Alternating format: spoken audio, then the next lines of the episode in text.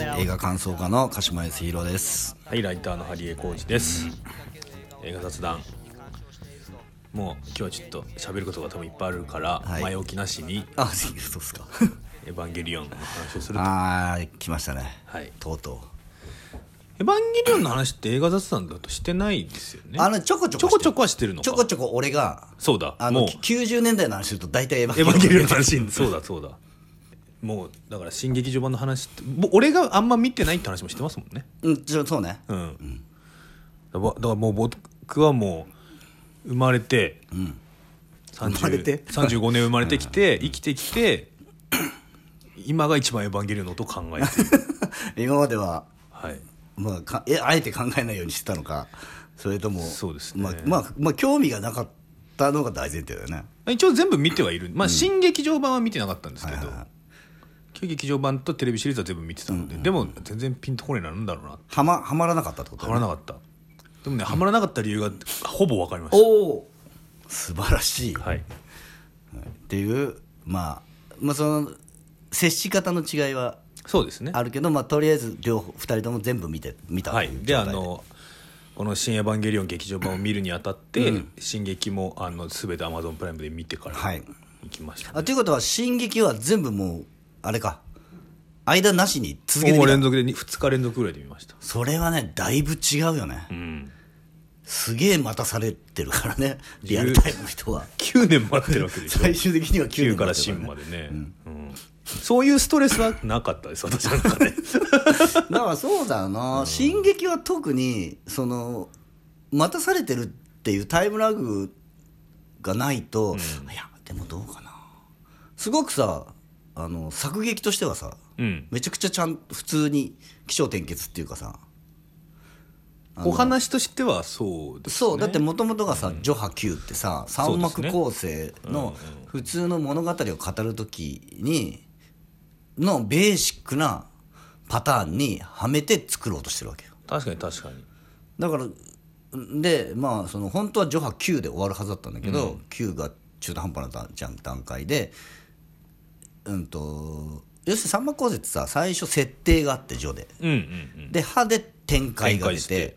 展開っていうかちょちょっと主人公に対してその試練みたいなのがあるうんんだよ。うんで9でさらに大きな試練があって、それが解決までいくっていうのが9なの。だから9のボリュームが大きいんですよね。そうそうそうそう普通にそうそうそうその3分の2ぐらジョハ9っていう。そう。で今回のその新劇場版の9はさらに大きな試練が来たところで終わっちゃってるから確かに確か解決に導かれないまま終わっちゃって確かに確かそっから9年待たされてるからそうですね。やっぱすごいストレスだよねそれ。にだからアベンジャーズのインフィニティ・ウォーとエンドゲームが9年空いてるってことですよね。それストレスだよね。だから世界中の人口が半分になっちゃったで9年待つそうそうそう。わけでしょ世界中の人口半分になっちゃってもう無理じゃんこれっていう段階で9年待たされてる。あ無理だったんだっていう結論が出ちゃう。出ちゃう。確かにそれをそうでも俺も本当に新エヴァ見て新エヴァはエンドゲームやっぱすごい思い出したのよ。うんうんうんうんうんそうですね、ですね。まああとあれですね、ちゃんと言っとかなきゃいけないのはまあ毎回だけど、はい。完全にネタバレはしますもう全力投球でネタバレします。全てをネタバレするぐらいの勢いで。そうだね。じゃ僕もぼかさないです。だってさ、もう本当にさ本当に俺その劇場公開して次の日公開日の次の日見たのかな、ででネタバレやっぱほとんど誰もしてなくてそうですね。見ても。で確かに、うんと、2日目ぐらいだと「うん、あのエヴァンゲリオン完結しました」終わりました。みたいなの書いてきて、これネタバレじゃんと思ったもんね。はいはいはいはいはいはい。そうですね。終わりましたはネタバレだよ。あと面白かったもネタバレだからエヴァンゲリオンに関しては。そうですね。やだからそれは全部やっぱり。あなのでちょっとすみませんあの「エヴァンゲリオン」のネタバレを一切入れたくないという方は、もう今すぐ切って。そうだね。あの前回の素晴らしき世界のそうだね。やつとかを聞き返していたそうあだければ。の割と評判いいんだよ割と評判いいんで。そっちをまず聞いてもらって見てから聞いてくださいそうですね。でまず僕が、私が「エヴァンゲリオン」にはまらなかった理由が見えてきたのでそこから、まあまずあれですよね。あのー基本的に上波9まで見て、こうみんなあの話してるけど、みんなそれぞれキャラクターが言葉を発してるんですけど、人の話を全員聞いてないからコミュニケーションがまずないと、ん。こう人間同士のなんて言うんですか？まずエモーショナルな交流もないし、うん。かといってロジカルでもないから。そう、うん、なんかこうなんだろうなこれはっていう。うんうん。でやっぱシンジ君はずっと「これどうなってるんですか？説明してください」って言ってるじゃないですか。はい聞いてるんだよってそう。シンジ君はずっと聞いてるんですよ。これってどうなってるんですかって聞いてるんですけど、周りの人が誰も答えてくれなくて。それでもういいようになっちゃうそうそうそう。で、なんか、どうなってるんですかって聞いたら、なんか、うるせえな、帰れ、みたいなこと言われて。やらねえなら帰れ、みたいなこと言われて、かわいそうだなっていうのまあだが。からもうそうね、んでうんと俺そのさあれを見直したのよ。死と神聖じゃないや、うんうん。死と神聖はないから。えっ、とデス。はいはいはいはい。デス・トゥルースをと旧劇場版を見直したんだけど、真心を君真心を君に。とねみんなキャラクターがね新劇場版だと、ほぼ全員キャラクターの性格が変わってんのね、ああ、そうですか。うん、やっぱり特に霊なんか顕著で、霊ってもともと感情がない、うんそうコピーだからさクローンだから感情がない感情が入ってないものとして存在してたけど、新劇場版の霊は感情がなくてもうん。嫌な感じじゃないのようんうんで。急激急激とかテレビ版の霊って嫌な感じなのどっちかっていうとああ、なるほどね。ツンツンケンしてるっていうか、はいはいはいあのーすごい拒絶うんうんうん。他の周りを拒絶してる感じなのねほっといて、みたいな。そうそうそうそう、はいはいでまあそこが人気が出たとこだと思うんだけど、うんうんあの新劇場版だとそそそういう性格がもまたちょっと変わってて。だからもう無垢の象徴みたいな。そうむそうね。もうほぼ、だから、今回の。新映画なんかもう子供じゃん。子供はあの、可愛い？仕事？何？みたいな、その、さ、ちょっとあれは笑っちゃいましたけど。だからあれはでももう完全にコメディリリーとしてできそうそうそうそうそう。これが恥ずかしい。た そうねなんかもう、どんな顔で林原めぐみさんは、これをやってるんだろうなっていう。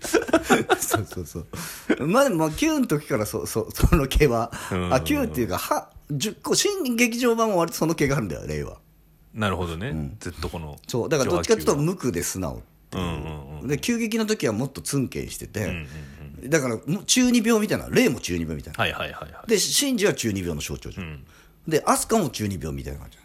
アスカの中二病っていうか、そのツンデレが、序波球で、なんかもう一線を越えてる感じがするんですけど。ツンデレとか？ツンデレ度があれもツンデレっていうかパワハラだと思うんですよ まあ、モラモラルハラハハラスメントだと俺は思うんですけど、そうね。うん、だからそのなんか、テレビ版だとあった、そのシンジとアスカの交流みたいな部分がバッサリ切れそうないからね。映画版だと。うん。だから普通にそのなんていうんですか親愛さの表現としての雑な対応じゃなくて、単純に雑な対応になってあそう。あとアスカはさテレビ版だとさあの梶さんのことが好きっていうのがでちゃんとそういう、うん、と人のこと好きっていう感情もあるっていうのが進撃ないから。はいはいはいはい。だから本当にいひ自分は一人でもいいっていううんうん。一、人でいいって自分で言ってんのに、まあ、周りを拒絶してツンケンしてるみたいな感、ちょっと殺没した感じになってるよね。そうですね。9になると、序波球の9だと美里さんすら何もそうです。説明してくれないっていう、まあなんであそこでねお何も喋れなかったかというと、まあ、要は真珠への食材の気持ちもああってっていう話が今回の新映画ではね。新映画ではい言われましたけど、いや大人なんだからそこはさムスッとしてないで喋んないと分かんないでしょっていう。それはでも、エマーに出てくる大人全員そう全員そうだから俺嫌い好きじゃないんだあなるほどね。おでどちらかというと大人の対応が嫌だ。大人俺結構シンジ君に感情移入して、これじゃあんまりだよと。ンバーね。そう。まあそれはでもテレビの時から、あんまりなんですよ。ああんまりな物語なんだよ。そう。だから昔からさその俺は見てもなんか、ななんでこんなあんまりなそのかっこいい人が一人も出てこないから、なんかどこでテンションが上がってるか全然わかんないっていうか、でなんか乗って1話目2話目でシンジが腹くくって、ヒーローになる話でもないじゃないですか。そうね。ずっとこうなんかまた降りたり、また乗ったり、かといって逃げたりもしないし。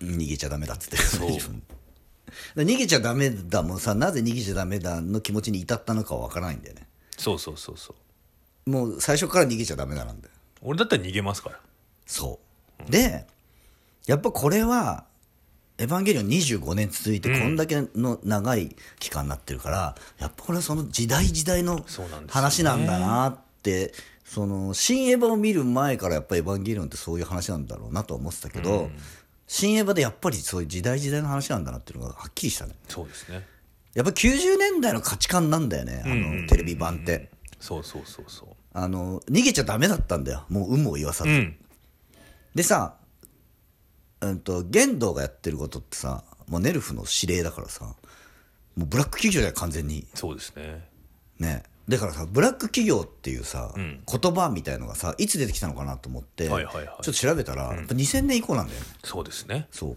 だから、95年の段階では、ブラック企業っていう、多分概念もちゃんとしてなかった。うんだから、あれが当たり前の世界だったんだよ。そうなんですよねで、多分、だから95年にテレビ版を見て、その頃もうすでに社会に出てたりとかしてる、俺たちみたいに20 20代の人は、確かにこうだ、これなんだ。よ。うんうんうん。今人生ってこれなんだよっていうことで新宿に共感したと。はいはいはい。だから学校でも不登校とかいじめっていうのが多分問題になり始めた頃だけど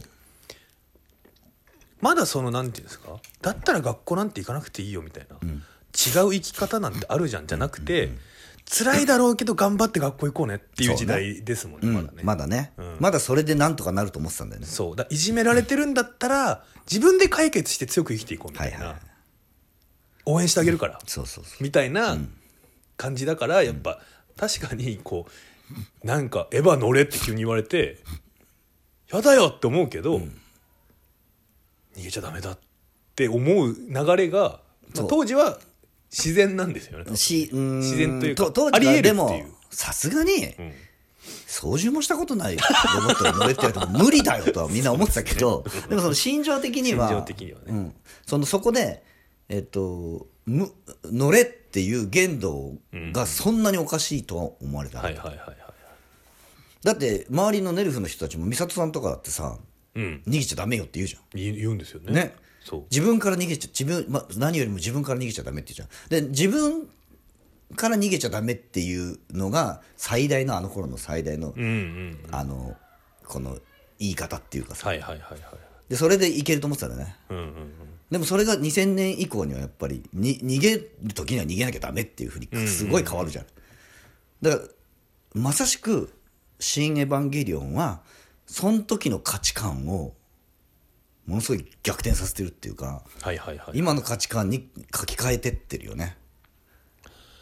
なんか書き換えたっていうよりかは「新エヴァンゲリオン」を見た感想の確信みたいなとこ行きますけど、庵野秀明っていう人の、まあ、おじさんの価値観が、えーここまで変わったんだなっていうことは分かるんだけど、だからといってこれが今の最新形でも全然ないので、いやだからまあ庵野監督はいくつぐらいですか？55歳ぐらいですか？60です。60ですか？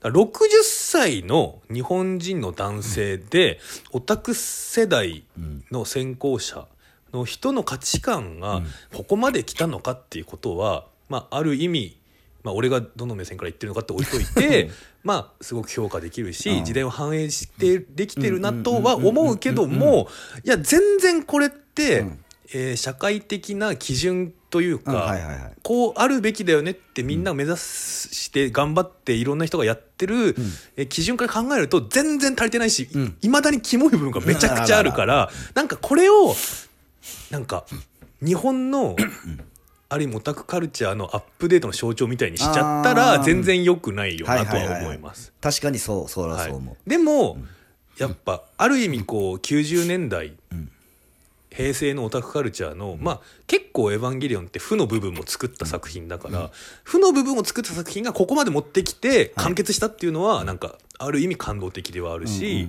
なんか安野さん個人としてもなんか良かったですねっていう気持ちには まあななるかなっていう。あの「シン・ゴジラ」でさ、うんうん、セルフパロディみたいなことができてるじゃん。そうですね。そう。だあれで吹っ切れた部分はあるのかなと思うけどね。要するに俺3回見たのよ。はいはいはい。で割と早い段階で3回見たんだけど、それはなぜかっていうと1回目見た時はうわすげえちゃんと終わってると、うんうんでいろんな謎も説明されて、はいはい。キャラクターもなんか落ち着くとこに落ち着いて、ん。わみんな蹴りついてる。うんうんうん。すごいすごい完璧に終わってんじゃんっていう感動があったはいはいはい。25年かけて終わった、うんあ終わらないと思ってたら終わったわっていう,、その感動があったでじゃあちょっと感想書いてみようかなと思ったんだけど、なんかすげえ完璧に綺麗に終わってんだけど腑に落ちないなと思って、はいはいはい。この腑に落ちなさは何だろうと思ってたのね、うんうん。でそしたらなんかこれこれはこれですげえ都合のいい終わり方してないかなっていうふうにいやすげえ都合いいっすよ。だってそもそもまずシンジ君が急に成長するじゃないですか、うん、まあ一応あの第三村ですげえずっと鬱になってるけどね。ちょでも最初のもうあのもうなんていうんですか。もう死にたいみたいな。喋んないで死にたいみたいな。そしたらまたアスカが口に無理やりレーションみたいのを仕込むからまたさらに閉ざしちゃって、もういいんだほっといてくれみたいな。ほっといてくれとも言わないみたいな状態からまあ なんか急にこうスンってなんかあれはだからレイのあれがあったからよとはいえですよ、まあとはいえだよとはいえ。うん。だから射精でもしたんかみたいな。賢者モードかお前みたいな感じになる 賢者モードみたいにな ね。なんか。あのーそのなんていうの？そういうあれ普通に見てたらそうなっちゃうのよ、うんうんであのだからそう都合すごく綺麗に言ってるけど、うん、とだから要するに、えっとテレビ版の最後みたいに「おめでとう」に綺麗に持ってったうんうんうんうんだけかこれっていう、あれこれってた単に終わらせただけみたいな感覚になって、はいはい。あなたおかしいなと思ってもうじゃあもう一回ちょっと見に行ってみようと思って、もう一回見に行って3回目見に行ったら、すげえ腑に落ちたの。うん。でそれはなぜかというとテレビ版からずーっとつながってる世界だっていうふうに思ったからほうほうほうほう。うんとなんだろうな。急に舞台が変わったような感じがしちゃったんだよね新エヴァで。あ9から？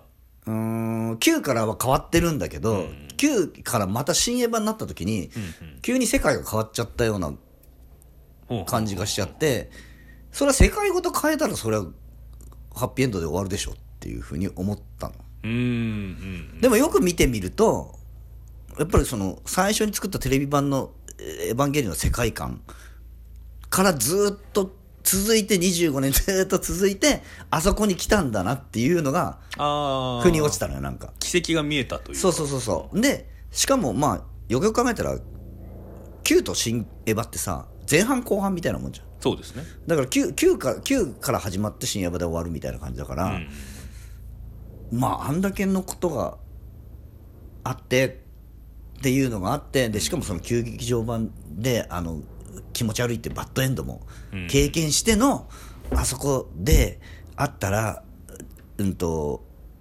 その第三村でシンジ君がずっとこう失語症みたいになってたら、うんうんあの時何してたか何してたんだろうと思ったら今まではこれさハチドリの時もさ、はいはい。話したけどさ90年代の、えっと、青春映画の主人公は割と思考停止に陥るっていう話をしたじゃん、今までのハチドリのあの主人公の女の子のお姉ちゃん世代。そうそうそうそうそうそう。でウニウニは思考停止に陥ってないのがすごい90年代の主人公として新しいって言ったじゃん。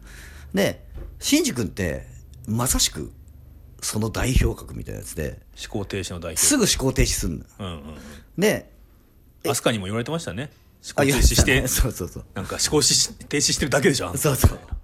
でそんな言い方ないだろうと思いますであのーえシンジ君ってさすげえ叫ぶじゃん。わーってなんでさそれってエヴァの代名詞みたいなはいはいはい。でシンジ君がわーって叫んでる時って思考停止してる時なんだなるほどなるほど、うん、もうあのショックなことがありすぎて、もう何も考えられないってなってる時か無我夢中になって何も考えなくなってる時か、どっちかなの。ウニが部屋で時短踏んでる時と一緒ですね。あれにすぐ陥んのよ、はいはいはいシンジ君は。で、アスカとかもわーって叫ぶんだけど、うん。アスカが叫ぶ時って思考停止じゃないの。あのやってやるぜみたいなやってやるぜって、はいはいもうもうやるしかねえってなってる時が痛いかどっちか。はいはいはい 単純にねそうそうそう。ね、シンジ君とだけが思考停止に陥って。うんうんで、今回新エヴァでシンジ君一回も叫んでないの。ああそうですかだから一回もも思考停止してないの。なるほどなるほどだから第三村ではシンジ君何してたかってすげえ考えてたんだ多分。叫ばないでね叫ばないで。なんでアスカはあんな怒ってんのか。はいはいはいなんでレイはあんな感じになってんの、なんで美里さんは乗るなって言ったのか、なんで薫君は死んだのかってことをずーっと考えてうて、ーん。で多分理解したんだよ。そっか、まあねあの飛鳥に私がなんで殴ろうと思ったか分かったかってちゃんと答えますからね。そうそうそうそう。で、その前になんでみんなこんな優しくするんだよって言ってたじゃん。で、みんなから優しくされてるってことにもう気づいたし、んうん今まではその前に思考停止しちゃって、そんなこと考えなかった。あと、レイ、レイがさ、うんと、碇君のことが好きだから、うんうんだから来るって言ってたじゃん。でその時にもうんってなるじゃん。あれも、あ、もしかしたら俺は必要とされていたのかもしれないっていうことに気づいたんだよね。うんうんだからあそこで理解、理解したから立ち直ったんだ多分。なるほどなるほどっていうことを全く何も説明されずに1時間もずっと農作業だけ見せられるから、よくわかんないけど。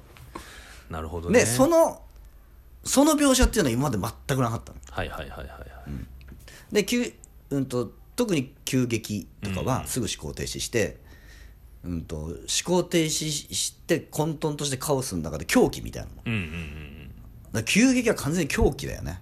うんうんうんで、多分、庵野監督自身が多分そういうモードだったんだと思うんだけど。はいはいはいはい。でそれが今回は真逆っていうかうんともっとその思考停止せずにちゃんと考えるっていうことをしてる。うんうんっていう、っていうことをしましたっていうほぼそれだけの映画なんだよね。そうですね。だからなんかね新エヴァンゲリオンの、もう後半30分ってやっぱ観念的ななんか倫倫理の話を、はい。あの観念的なアニメーションに載せて、それを200人ぐらいが映画館で見てるっていうのがすごい、みんな俺はいいけどみんなどういう気持ちなんだろうな みたいになるじゃないですか。まあでもあれはエヴァ、まあエヴァといえばっていうね。ににとってはもう当然っていうかあれはもうサービスじゃない？逆にね。うん、あれあれもだから結局テレビ版の、うん。しかもさテレビ版のさ最終2話のさあの精神世界に入ってっちゃうやつはさ、もう完全に精神世界に入ってっちゃってやり方も実験アニメみたいな感じだったね、今回はちゃんとその精神世界に入っていく、う物語ない理由みたいなのがちゃんとあるじゃん。まああのねありますね。うんイマジナリーエヴァンゲリオンってエヴァンゲリオンあれも意味が分かんないけど。意味わかんない。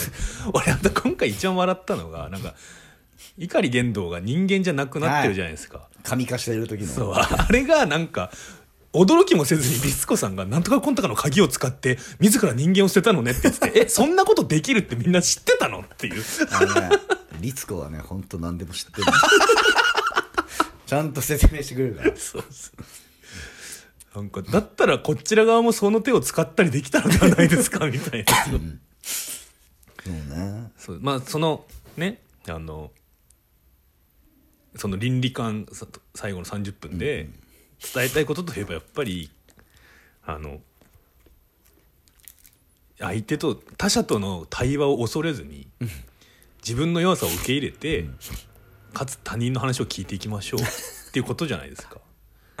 でも俺これって真心を君にでも最終的にそういうメッセージにな なるじゃないですか。そうそうそう。そうだからあの他者との違いを恐れるなてか他者を恐れるなっていうことで,、で最後の気持ち悪いっていうところはあれ、まあ、バッドエンドっちゃバッドエンドだけどでもやっとそこからそこがコミュニケーションのゼロ地点じゃないですか。うんそう。それを元受け入れるってことがね、その他他者っていうのは自分で都合のいいことばっかり言ってくれるもんじゃないっていう現実っていうのがあって、それを受け入れないと、その他者とは暮らせない暮らせない。だから俺あの素晴らしき世界うんうんうんうんのテーマと同じだなと思ったああ確かに確かでだからそれ最初っからなの。にうんうんそうでその最後がおめでとうになるか気持ち悪いになるかさあ行こうになるかなるかですよね。のでだから俺やっぱエヴァすげえなと思ったのは、うん。と25年とか続くシリーズもんってあるし、うん。とそそれが25年間ずっと同じ熱量を持って人から受け入れられる、うん。あのものってあるけど一つの話なんだよ。そうですね。一つの話をちょっと言い方変えて 25年間やってんだよ。だから一つのこんこんなのないよね。あの言い方変えてっていうかやっぱ、あん庵野秀明のあのモードによって なんか言い方が変わっちゃってるだけで同じ方をずっとやってるってことですようん。だから今回のだけ見るとさ本当にえ当たり前のことじゃんそれ。そうそう。当たり前のとこには当たり前にたどり着いてるっていうか、普通の青春映画じゃない？思春期の少年がうんうんうん人とコミュニケーションを取っていろんな体験をして、でなんか試練もありつつ最終的には思春期を出して大人になっていくっていう。そうですね。ね。で父殺しの話だし、母親の愛も感じてみたいな。そうそうそう。めっちゃもうだから映画の基本っていうよりはもうスタンダードスケ神話なんですよ、そうそうそうそう。で ギリシまあャ神話にもあるような話そう。だからよくある話になってるだから「新エヴァンゲリオン」ってだから俺そこも引っかかったところなの、うんうんよくある話普通の映画じゃんこれ。ってそうそうそうそう。なってそれってエヴァなのっていう気がやっぱりしちゃうんだけどそれってやっぱりこれそれってエヴァなのっていうのがエヴァンゲリオンの呪縛なんだよね。そうそうそう、90年代の価値観がやっぱまだそこ引きずってんだなっていう90年代の価値観ってやっぱそのテレビ版の最後と「真心を君に」要は「おめでとう」と「気持ち悪い」のインパクトがあるから、だから本当は「エヴァンゲリオン」にとって一番し幸せだった、エヴァンゲリオンにとっての幸福はテレビ版の最終回が新エヴァの最終回だったら多分こうああれそれだけで完結するじゃないですか。急激がなければってこと？だしその「おめでとう」みたいな、おめでとうで俺ちょっとやっぱ観念的すぎるからやっぱさあ行こうで最初からさあ行こうで終わってるとああそうそういうことね。あの いやーなんか面白いいいアニメでしたねみたいな、でもここまで多分熱量のあるファンとかはいないけど、そうね。でもなんかこうひ一本のアニメとしてはなんか、うんまあとそうだね。あと安野さんの体調もっと良かった。そうだね。そう、だから、25年経って、やっとその普通のエンディングにたどり着いたっていうかでもずーっと言ってきたことは一緒なんだよね。ですよね同じことをずーっと言ってて、この、あ、だからこの言い方じゃ分かんないんだ。うんで、急激で、この言い方にしてみたら、この言い方も分かんないんだ。うんってなって、で、今回も、多分、ここ9年、9から9年空いてなく、ちゃんと9で終わってたら、この終わり方じゃなかったと思うんだよね。そうですこのね終わり方じゃないってこの言い方じゃなかったと思う、終わり方は一緒だけどさ。この10年でやっぱ社会的ななんていうんですか、思想というかね。そうね。考え方もみんな変わってますからね、だからやっぱり、うん、多分2020年代の終わり方なんだよね、だからそれを考えたらその年代その年代の終わり方でまだもいいくらでも作れんじゃんこれまあって思った。そうなんですよねそれはね思いました。そう。だからいすげえ無数にあるバリエーションのうちの1個なんだよ。そうそうそう。だから平行宇宙なんですよ。そう。でそう。それを思った時にも、それも思った時も腑に落ちたのはあじゃあ急激なあの終わり方も無数にあるエピバリエーションの中の1個だし、テレビ版もその中の1個だしってことは等価値にうん全てがあるんだと思ったら割と受け入れられたんだよねこのはい新版はいはいそうですね。でやっぱりいろんな考察の動画とか見てると全然ダメって言ってる人もいる、あまあ、そういう意味で急激やっぱ急激がもう神だから。あなるほどね。全てがダサい。あまあダサいんですよ今回のは。急激に比べたら。あまあね。でもやっぱ美里さんが言うじゃないですか。あの新エヴァであのネルフ本部に突入する時に、これまでのカオスに全てけりをつけますっていうから。まあまさしくその通りだけど、まあこれまでの顔それはカオスの方が楽しいは楽しいけど、みたいな。そうね。でもなんかそのカオスの方が楽しいし、社会の、なんて言うんだろうな。平和や安定よりもカオスティカオティックなうん。騒乱みたいな、うんうん。テンションの上がり方を評価するっていうのが90年代っぽいじゃないですか、そうなのそもそも。そうそうそうそうそう。だから俺は2回目見た時にあそこを求めてんなと思ったからやっぱり、うんうんうんだからああまだ呪縛にとらわれてんだというふうに思ったけど、やっぱ90年代とか平成的な価値観がやっぱだからね思ったら安野さんが作ったところがもうあるじゃないですか、うん。安野さんの世代の、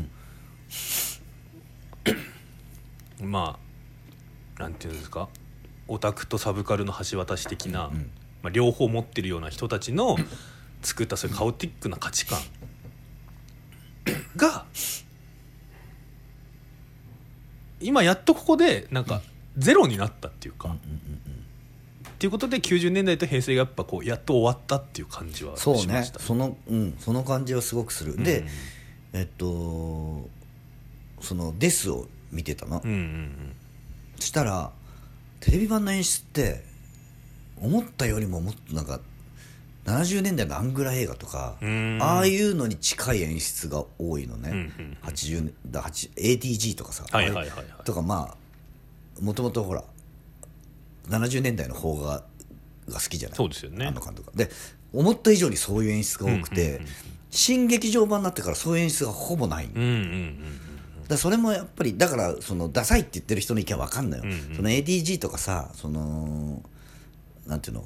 えっとゴダールとかさ、うんうんそういうのみたいなかっこよさのあった映画だったのがハリウッド作品みたいになっちゃってはいるからそれはダサいそれはダサいですよと思うんだけど、でもなんか言ってることは変わらないんだよなその。ね。しやっぱり技術もすごいなってるしやっぱ昨日のプロフェッショナルとか見てたら、うんまだまだ革新的なことをやろうとしてしてるじゃん。でそれはやっぱり見せ方が違ううん見せ方というかやっぱりその時代時代が変わったんだよなっていうことなんだろうなとは思うんだけど。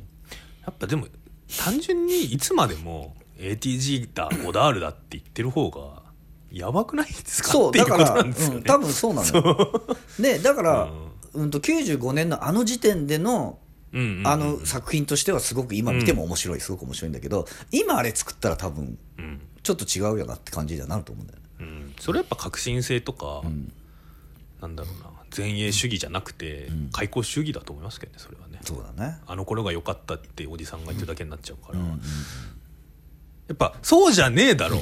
オタクよもっと社会と接続しろっていうことを、旧劇場版でもずっと言ってたし今も言ってるわけじゃないですか。今も言ってんの。そう。でもだから今回のやつだと,、うん、とあるう人が言ってたのは、うんうん。あまりにも昭和推しがすごくてこれって解雇主義ってことなんじゃないのっていうふうに取ってる人もいるんだよね。うんうんうん昭和推しっていうのはそのあの第三村とかはいはいはいはいの感じとかあそこでもほら委員長のお父さんがさうんうん出されたものはちゃんと食べろとかっていう、そういう価値観を押し付けるじゃない。まあやっぱ戦後の貧し方的的なね。であれは多分も、うん、と本当は違って多分もっとあの庵野監督の自身の子供の頃の心象風景なんだと思うんだけど、うん、とそそっちので結婚して子供を作ることがいいみたいな風にも取れるし、うんとだからそそそれでなんかちょっとあんなに先鋭的だったエヴァンゲリオンがもうすごい昭和のおっさんになっちゃったみたいな感じで受け取ってる人もいるんだよね。なるほどなるほでもね当時と健介がさちゃんと大人になってるじゃない？どそうですね、で健介は結婚してないしね。健介は結婚してない。飛鳥まあとする。などうなってるかをまあだからそうなんですよね。あのーそこでやっぱ一つ気になったのは、なんか最終的に全員カップリングになるっていうのがそうなんだよね。そうあれあれなんですってね。薫君っていうのはあれイコール言動だってことなんですってね、そう。でそれがさ、うん。岡田敏夫のさはい。考察動画考察感想動画見たらさ、そこが俺一番あすげえと思ったんだけど、うん。そうあの同一人物って言ってんだもん。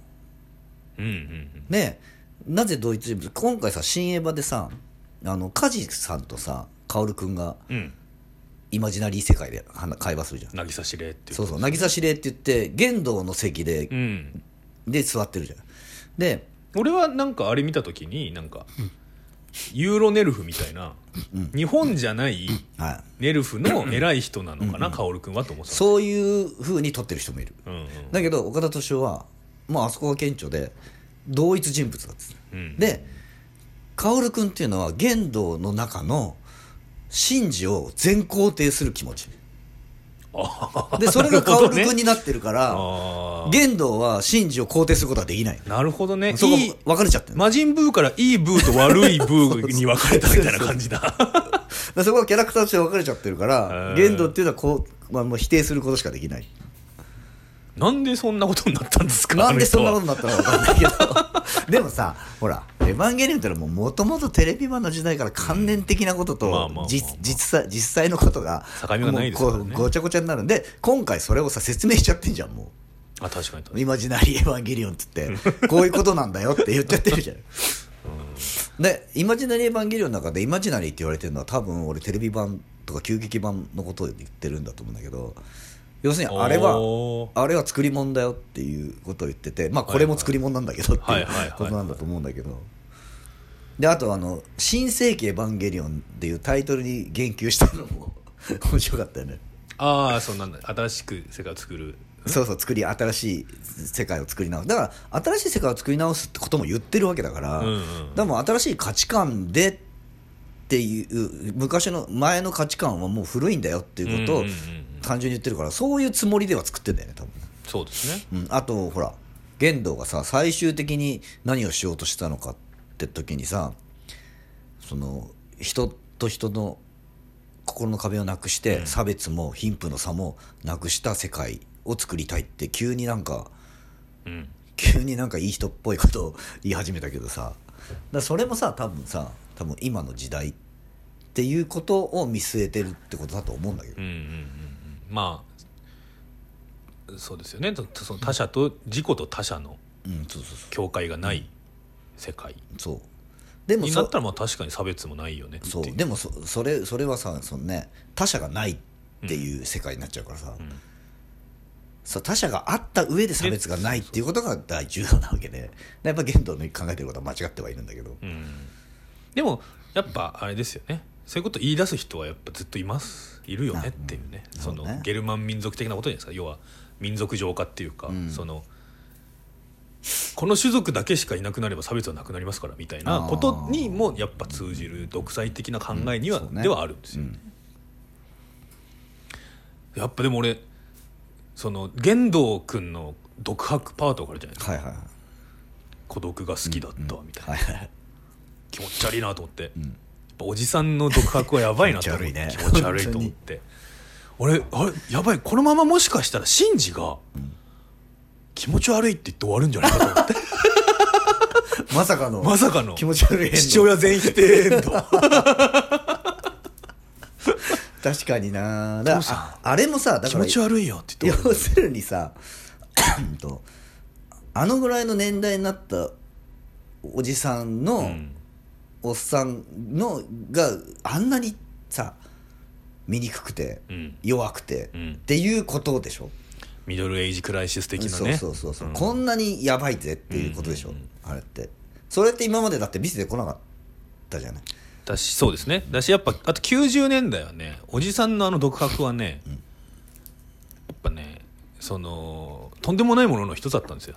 大人っていうのはそういうこと言っちゃいけないって言われてたんです、うんうんうんうん。特に大人の男っていうのはそうね弱音を吐かないんだからっていう、まあ、今でも厳しいんですけどでもまああのねまあここは黙って聞いてあげようかぐらいの気持ちにみんなはなっているっていう、そうね。うん。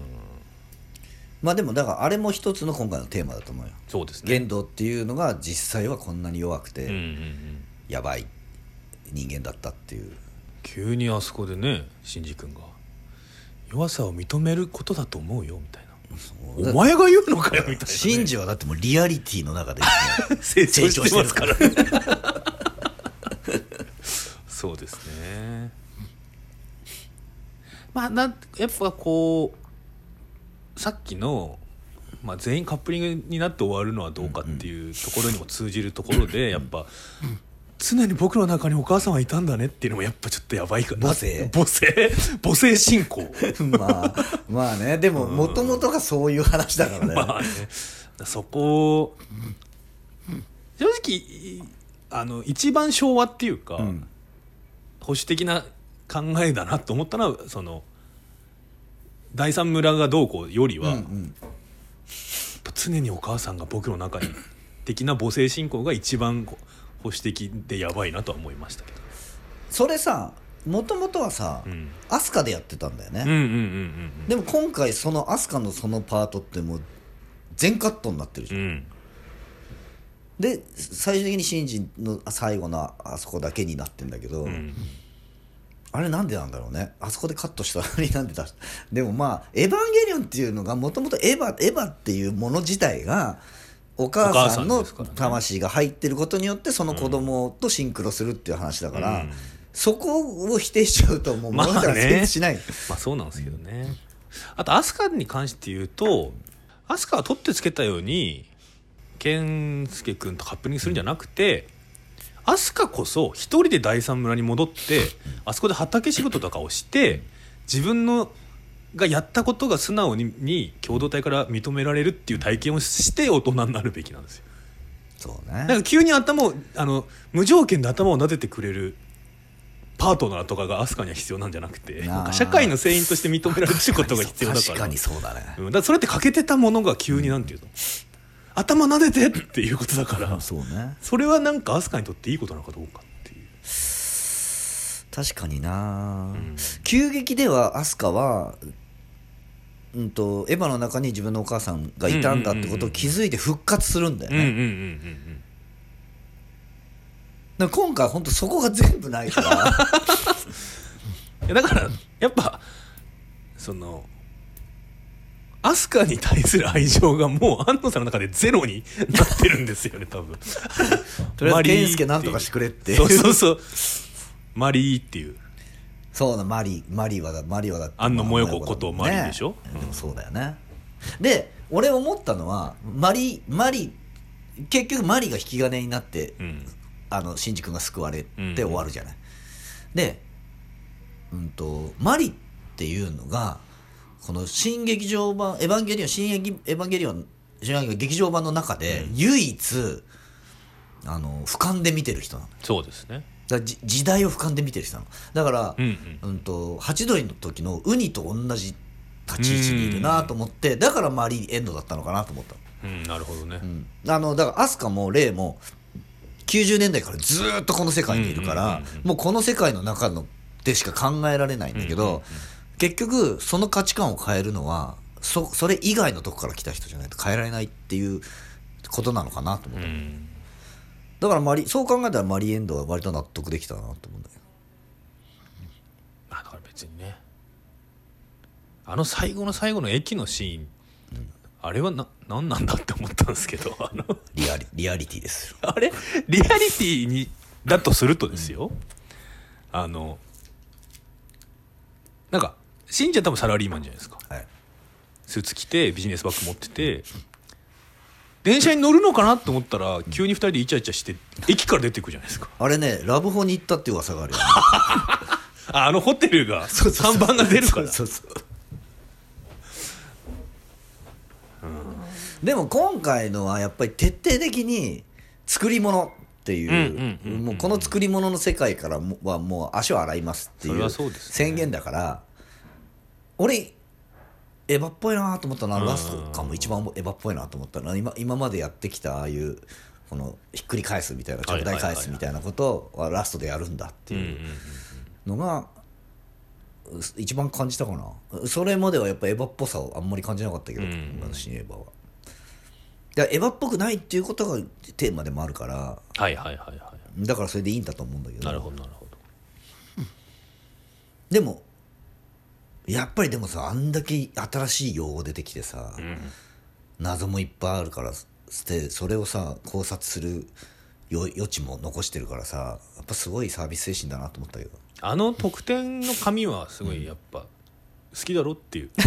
おいお前らが好きな難しい言葉いっぱい使ったぞっていう そうね。感じがしましたよね。だってやっぱりよくよく考えるとさ全然わからないもん全然わかんない。全然わかんないよね。後半特にわかんないよね。俺だってもうなんかなんていうんですか？古代中国の映画とかを見てるような気持ちでなんかまあこのそういうもんなんだろうなっていう、まあまあそうそう。もうそういうもんなんだけど。なんていうんですか？なんか落語とかであの知らない江戸時代っぽい用語が出てきても、なんかそこでつまずかないようにするみたいな感じで見てました、そうね。はいでだからそれもさだから最後のさ「イマジナリー・エヴァンゲリオン」で全部さ説明されちゃうんだけどさ うんとそのなんていうの SF とさそのリアルな成長物語と、うんあとその哲学的なこととか、宗教的なこととかっていうのの概念がうん。全部並列にそうですね。あの世界に入ってんだよね、うん。だからうあの今回もさ封印中。はいはいはいはい。あの第三村のところに、はいはいはい。であの電車とか浮いちゃってるやつ。であの飛鳥の目から出てくるのがあれ封印中なんだってね。ああそうでしたね。そうそうあれも封印中っていうのはどういうシステムでああなってんのっていうのは分かんないよね。最初のあれでしょ？パリで発動させたのがそうそう封印そうそう。中ですよね封印中って なんで？これだけ漢漢字なのって感じもしません？なんか。そうね。ずっとセントラルドグマとか。だからね。そう。だからあれは中国とかの思想から来てるんじゃないの？分かんないけど。そういうのがあるのかな？いやなああるかどうかわかんないけどなんかな何かその出どころみたいのがあると思う、うん。しそのし発想の出どころみたいな、はいはい。だから SF 的な面白さっていうのはやっぱり新劇場版だけでも旧劇場版だけでもん。ダメで、両方合わせるとすごい SF 的な面白さになってくるんだよね、うんうんうんうんそのループしていく感じとかそのパラレルワールドになっていくわけじゃん。はいはいはいはい。やり直す。あのね「新エヴァ」公開前に、うん、と考察してる動画人の動画を見たら、あ違うジョハは旧劇場版の世界とは違う平行世界。うんうん。でそれはシンジ君が中心だからシンジ君だけが行ってる世界で。で旧の時にシンシンジ君は旧劇場版の世界に戻ってきてる。で他の人たちは、うん、と旧劇場版の世界をずーっと生きてきて急にシンジ君はじゃあジョハの世界は知らずにシンジ君は急に戻ってきてる世界だからああいう風になってるんじゃないかって考察してる人がいて。ああだからその気持ち悪いの後ってことですね。気持ち悪いの後。に Q があるってことなんですそうそうそうそうそう。にシンジ君はこっちの世界に戻ってきちゃう戻ってきちゃった、うんあ違う世界に行ってたのにちこ戻ってきちゃったからああなってるんじゃないかって言って。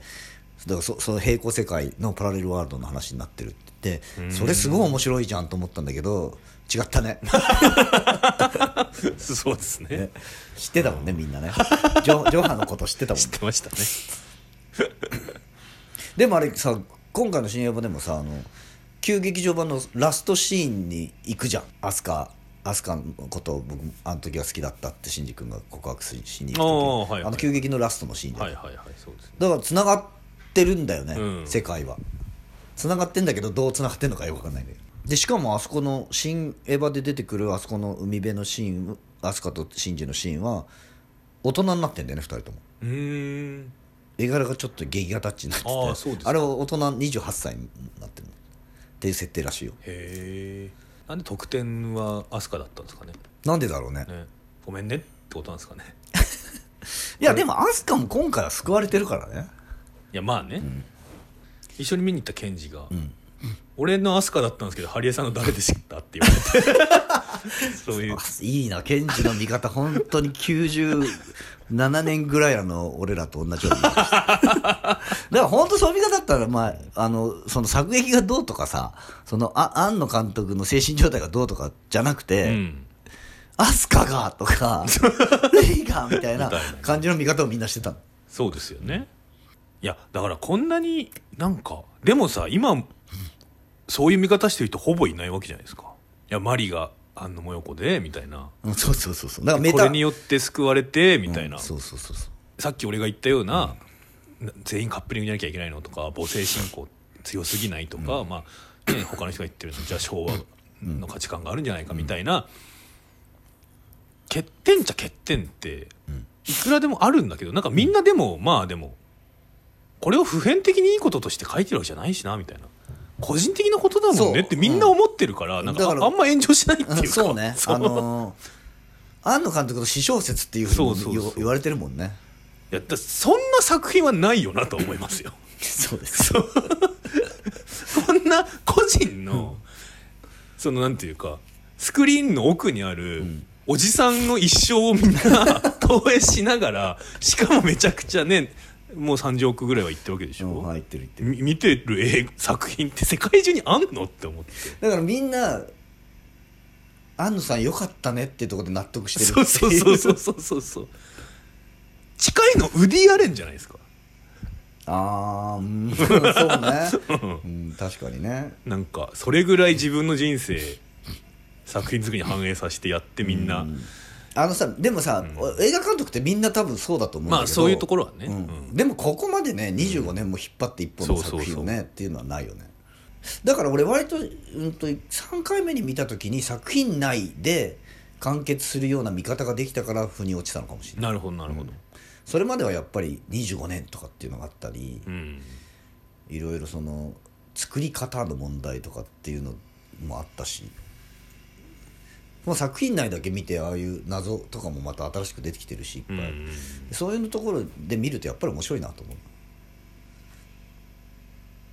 でもやっぱ普通に最初のあのパリのねうんうんうん。かっこいいですよね、よくわかんないよくわかんない。ロボットがいっぱい出てきたけどそうそうそうそう。えこれもエヴァなの？みたいな。そうねら進撃はよりそっちのそのうんと SF 的な設定ってほぼ説明されないからさ、うん。急激の時は割とエヴァエエヴァンゲリオンって何なんだ？みたいなこととかっていうのがすごい軸にあって使徒って何？とかっていう方があってそのサブストーリーとしてシンジ君の成長みたいなのがあったバランスだったんだけどバランスが逆転してるじゃん。そうです。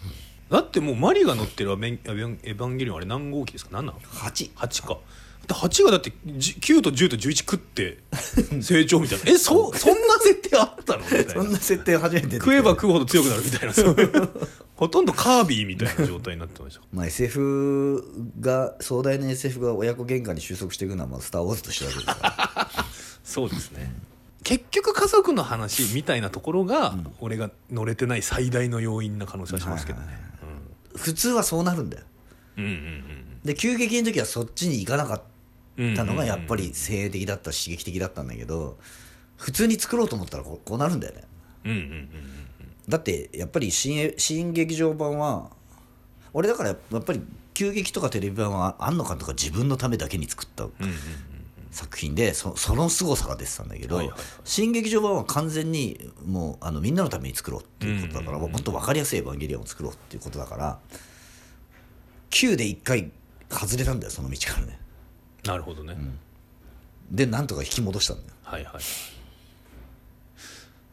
まああと終わらせるにはやっぱ普通に終わらせるしか普通に終わるしかないですからね、またこれでツイストしちゃったらなんか次はどうするんですかみたいな話になっちゃいますよね。そうそうそうだからそのえっといストーリーは一緒じゃん。ずっと言ってるけど。うんうんうん。テレビ版も急激も全部ストーリーは一緒、同じことを言っていて、同じ終わり方をしして、結論も一緒だなんだけどうん今回はだからな謎を解いたっていうあだからそこもちょっと俺腑に落ちなかったところだったのかもしれない。あの謎は全部解けてキャラキャラクターにも全部ケリがついてるんだけど謎を解いたというよりはエヴァンゲリオンがエヴァンゲリオンであった部分を全部剥がしたみたいな感じになる。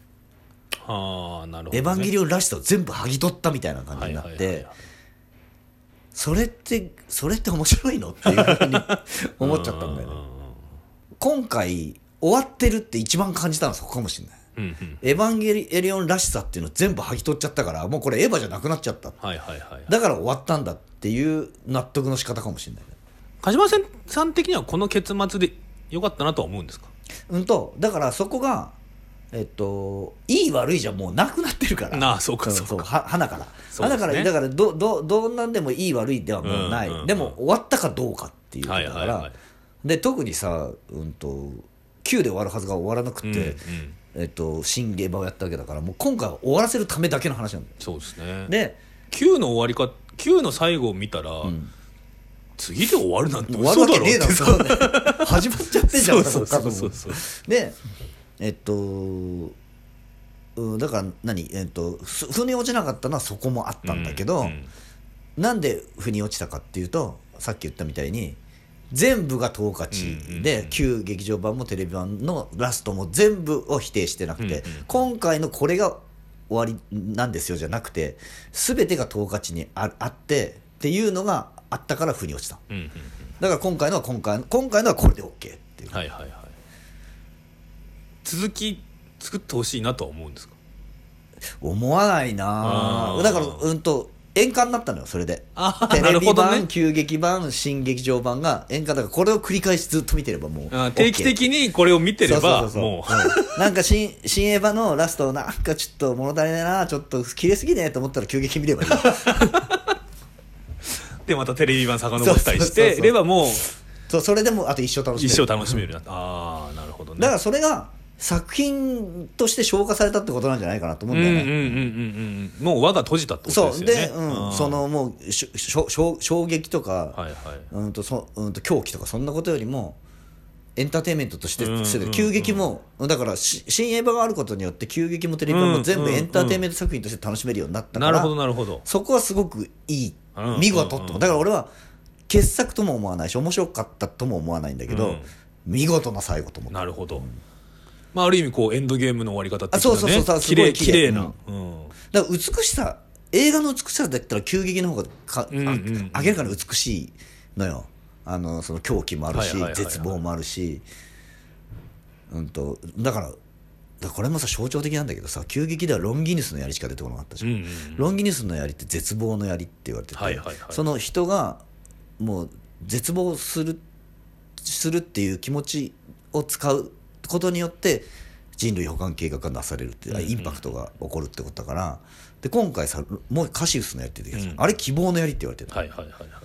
で希望の槍と絶望の槍って戦うじゃん。玄道と新次君で、でだけど決着をつけるのはどっちでもないんだよね。ブンダーが作ったはいはい意志の槍なんだよね、うんうん。でそれは希望とか絶望とかそういううなんていうの？こう外からう受けるものだけじゃなくて自分の内から出てくる意志意志っていうものが最後決着をつけるっていうのがすごく象徴的で、あそういうことを言ってんだっていうふうに思ったらまあ終わりだなと思ったよねこれ。で。そうですね、まあ、神殺しの物語っていうのはやっぱ最終的にそそこにい行きますよね。その何かが決めた運命とかじゃなくて意志の力によってそうね。新しい時代をを切り開いていくしかない。もしかしたらその先は地獄かもしれないけども、私たちが決めてやるしかないっていう、でそれをずっとやろうとしたのがユイで、うんうん、でそれをサポートしてるのがマリだっていうこともマリが説明することによって分かるじゃん。そうですね。でそこもすっごい綺麗だな、このこのここでこのこのセリフだけで説明するのすごいうまいなと思ってそういううまさみたいなのを楽しめるようになったのが新エヴァかなと思った。なるほど、だから広げるまで広げた風呂敷がスルスルスルスルって畳まれていくのを見て気持ちいいみたいな。そう、でもやっぱりさエヴァま今までのエヴァってそその真逆をやってきたわけだからさ。風呂敷をどこまで広げることができるかだしさあのもう果定してもいいからってはいいう綺麗になんか収まんなくていい。だってプロフェッショナルの安野さん自身がそう言ってるじゃん、そうですね。そういう気持ちで今回も作ってんだよ多分、うんうん。うんなんだけど今回は終わらすっていうことが主主題にあったから、終わらそうと思ったら終わらせられんだよなああいうふうに。やっそうですね。ぱすごいね。急激版のやっぱ終わり方はは破滅的だし破滅的で狂気的な美しさそれを、それがものすごく美しいっていうのがあったけど今回のその、ね、エンドゲームもそうだったけどちきちんとしててちゃんと理論的に終わっていくのが美しい。その美しさって、美しさって両方にあって。ありますよね。で急激と、えっと、新劇場版のレイの違いでもそれを俺はちょっと感じたんだけどその前はさっき言ったように、えっと、他者を拒絶する感情のなさっていうか、そこに感情のなさを置いてたんだけど今回は何でも受け入れるっていうか、あのその無垢な感情のなさ、でどっちも感情がないってことを描いてるんだけど、その両両極が両極のやり方があって、はいはいはいはい。ですごくそれも象徴的だなと思って今回はこっちをやってんだっていう、うんうんうんうんうんいやだいぶ今ので分かりました。分かったっつうか。腑に落ちた。腑に落ちました。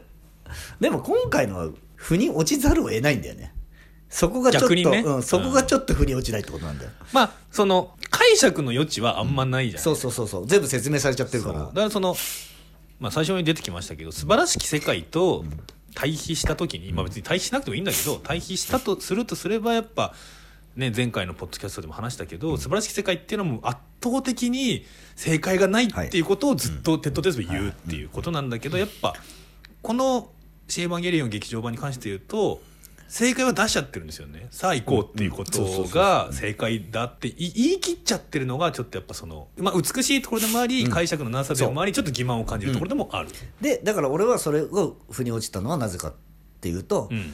旧劇場版もテレビ版も同じ同価値に、だよっていうふうに思ったから、うん。今回はこういうふうなうん。締めっていうか、安野さんが今そう思ったってことなんだよ、うん。だから個人の人がそう思ったっていうだけの話なんだよ。そうですよねさっき鹿島さんが言ってた「新エヴァンゲリオン」でダサいなとかちょっと欺瞞を感じるなと思ったら急激を見て急激では ちょっとあまりにもひどいなと思ったら「新エヴァンゲリオン」を見るっていう行ったり来たり両極を行ったり来たりすることによってバランスを保つっていう。両方あるんだもん。ってことですよね。そう両方あって現実っていうかさ、うん。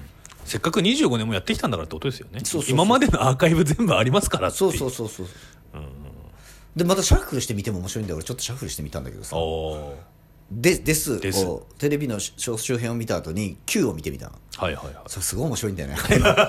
同じ同じ世界観なのに。なるほど。うん、なんかこんな違うんだと全然違う。みたい全然違う。それで気づいたんだよな。あのあ霊とか全然違う。はいはいはいはいはい。あんなツンケンしてたっけ？って思う。なるほど。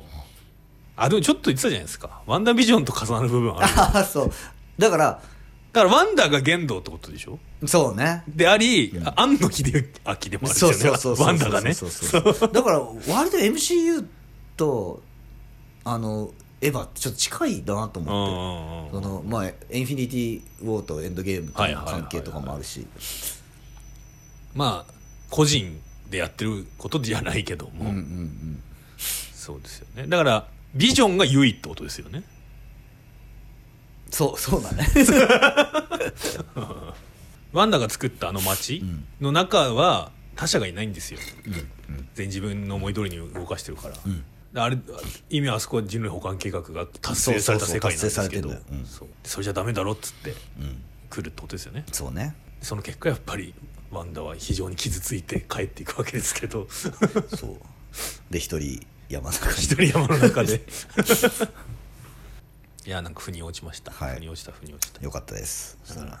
でも分かんないけどねこれも、そうですね。今こう思ってるだけで、うん。それがまた恐ろしいところなんですよ。でも、あのーこの「新エヴァンゲリオン劇場版」のおかげで、まあ、エヴァンゲリオンのことが多少好きになりましたあ好きにはなったうん。面白くは見れた。面白くは見れた。あ相変わらず好きなキャラクターは出てこないですけど。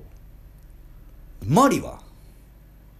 マリはだってマリは正直、だその庵野もよこだだなんだなって思って見てるといろいろ分かりますけどその なんかマリの人間性って全然分かんないでしょ、ずっとなんかさおもなんか裏のじ裏事情も知ってますみたいな。だえでも梶さんさ、うん。梶さんの印象だいぶ変わんない？新エヴァで。まあね変わりますけどでも正直その梶さんは人間とかじゃなくて全生命のデータを、うん。てかなんていうんですか種としての保存種として保存して地球外に、うん。だからノアの箱舟で。そう。ちょっとそれも含めてキモいはキモい なんかどういうことみたいな。そのなんかなんかなんて言うんだろうなその火星のプラントに移すとかならまだわかるんですけど割と計画性なく宇宙にポンって放り出してなんか その後これどうなんのみたいな。でもだからさ俺その第三村みたいなのがさ、はいはいはい。なんか急にうんとそのかなんか過疎化してる村みたいになってさ、うん。あそこだって別に第三神道教師だったんだからさ、うん。あんなえあんなことにななるの？急にって思ったけど うんあれやっぱあのほら梶さんがさずっと菜園やってたじゃん。やってた。ああそこあなんそこあだそこからつながってくんだって。だから梶さんが実は第三村をずっとああいうふうに守ってたっていう。なるほどね。でそれが健介に受け継がれてる。はいはいはいはい。だから飛鳥が今回の新劇場版では梶さんのこと好きっていう設定はなくなったけど梶さんの意思を引き継いでる健介とくっつくっていうのはなんか割とつながってくるそういうの多いじゃないですか。だから一説によるとマリはユイのことが好きで、うん。だテレビあの漫画版だと完全にそういう設定。ああそうなんだ、でそのユイの子供だからシンジとくっつくみたいな。ああそれもそうなのかもしんないね。でその飛鳥は梶さんの影をうん。ケンケンに固くして付き合ってるんだとすれば、全員やっぱりカップリングになってるんですけど、ん。お互いのことを見てないんですよ、うんうんそうね。ね、うん。やっぱそれ俺の嫌いなこれコミュニケーション取れてますかっていう。大丈夫？これはコミュニケーション取れてますか？っていうことにはなるんですよ。そうね。そだからやっぱそこがねだからちょっとその、今回すごい普通の映画になっちゃってんじゃん「エヴァンゲリオン」うん。と思うけどよくよく掘ってみるとやっぱりそういう闇の部分というか。うやっぱこうそのまだジェイソンは死んでなかったみたいな。な感じはあるよね。感じがあるんですよ。出てくるやっぱよねキム・ジヨンの終わり方みたいななるね。あれ実はあれこれはっていう。だからそこがまだまだまだな謎っていうか、まあ、そこがミステリアスな部分でもあるんだけどそうそういうのが全くなくなっちゃうとやっぱりその面まあ白さ漂白されちゃうとね。だとは思うんだけどね、うん。だってそそそれ全くなくしちゃったら嘘になっちゃうじゃん。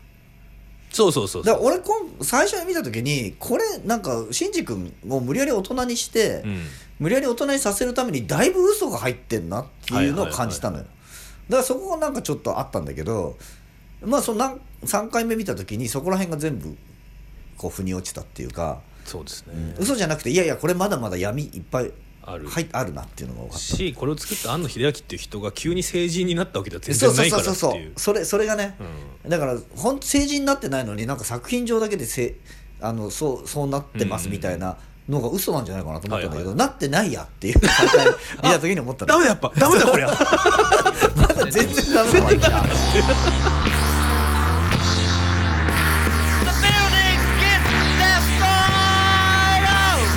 まだ。まだ昨日は明後日のようには俺